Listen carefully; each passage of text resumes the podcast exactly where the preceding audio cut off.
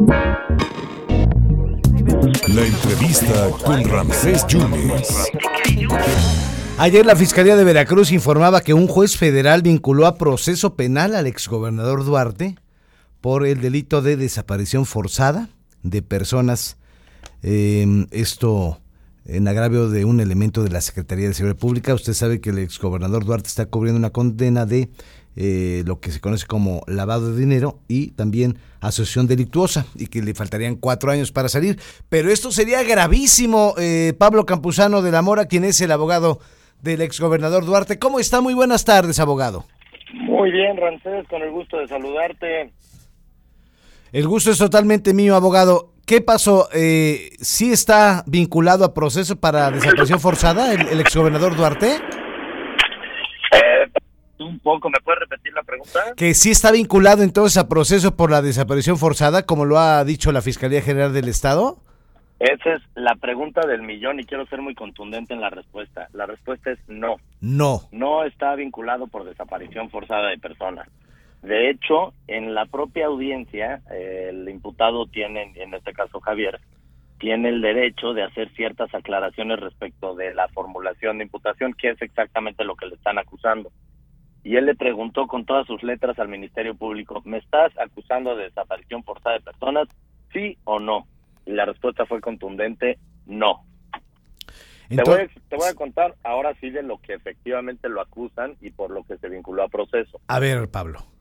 Existe un delito relacionado con la desaparición forzada cuando una persona entorpece esa investigación. Supuestamente, supuestamente, Javier instruyó, cosa que sería ridículo porque el fiscal es autónomo, instruyó al fiscal general del Estado, eh, Luis Ángel Bravo Contreras, quien está vinculado en esta misma causa por este mismo delito, eh, para que reportara un número diferente de cuerpos. Pero esto que le esto que le instruyó fue nada más que no se filtrara esa información, cosa que además es un deber en la investigación de delitos eh, y de ninguna manera es un delito, ¿no? Este, pero bueno, ese, ese es lo, esa es la causa, esos son los hechos y efectivamente Luis Ángel Bravo, así como Rosario Zamora y otros coimputados, están vinculados por este mismo delito. Tan no es un delito de la gravedad que le pretenden dar que todos los coimputados están en libertad. Obviamente, si estuviéramos hablando de un delito de desaparición forzada de personas, pues nadie podría estar en libertad por la gravedad del, del delito, ¿no? Pero no, no es el caso. Naturalmente hay un tinte político detrás de detrás de todo este este asunto. Como defensa nos fuimos muy tranquilos. Sí. Eh, creo que fue una buena audiencia. La fiscalía hizo un muy buen trabajo, algo muy reconocible en su en su labor respecto a los hechos que efectivamente se, se imputaron. La Fiscalía Eh, General del Estado. La Fiscalía General del Estado, desde luego, hizo un, hizo un muy buen trabajo. Nosotros como defensa hicimos valer todos los, los derechos. Creo que el juez resolvió bien para la etapa tan temprana que estamos de este, de este proceso.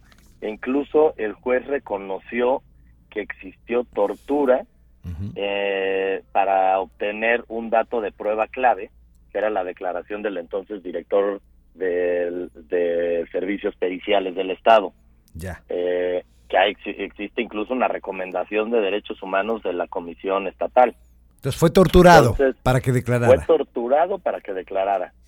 Eh, más bien, creo que el- lo que lo que llama la atención de este asunto es el, el exfiscal del Estado, Jorge Winkler, actualmente preso en el penal federal de Almoloya, está preso por haber torturado y mira lo que te voy a decir, coincide la causa que nos, de la que estamos hablando, esta de desaparición forzada, es la causa que tiene hoy al fiscal eh, Jorge Winkler en la cárcel por haber torturado a, la- a personas relacionadas con la causa. Y que está acusando al exgobernador con lo mismo, digamos. Exactamente, pues entonces eso se explica solo, ¿no? La fiscalía tiene que optar por dos de sus teorías del caso. Una, vincularon a las personas para declarar en contra de esto, y entonces es prueba ilícita, independientemente de la veracidad de los hechos, que además, insisto, no son delito, eh, va a usar esas, esas declaraciones obtenidas con tortura o va a meter a la cárcel a una persona por haberlas obtenido con tortura. Pero no pueden coexistir las dos teorías, ¿no? Entonces Bueno. creo que creo que la fiscalía se tiene que poner de acuerdo en sus áreas para ver qué delito perseguir. Entonces, eh, Pablo, eh, abogado Pablo Campuzano de la Mora, eh, el exgobernador no está entonces implicado con la desaparición de David Luna Cruz, el ex policía que desapareció en el 2016. Definitivamente no. Y te puedo decir, porque quedó muy claro en la audiencia, no tenía conocimiento siquiera de la desaparición. Por supuesto que no estaba relacionado.